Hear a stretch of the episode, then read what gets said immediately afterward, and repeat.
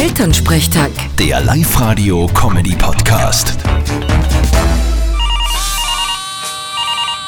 Hallo Mama. Grüß dich, Martin. Schade, dass du nicht da warst am Samstag. Ah ja, da war ja der erste Auftritt von Papa seiner Band. Ja, sagen wir so, anderthalb Stunden lang ist er super dahin gerannt. Und dann spendiert er da einer eine Runde Rüschal, tragt auf ein Tablett hin, stolpert und lädt dem Papa voll übers Keyboard. Er ist so ein Hirsch erst. Und dann erklärt er mir nur, dass das eh seine Haushaltsversicherung zahlt. Das hat mir an dem Abend natürlich sehr viel gebracht.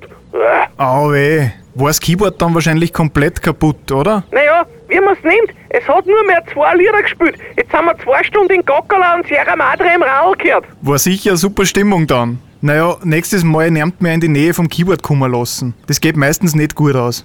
Vierte Mama. Bitte, Martin.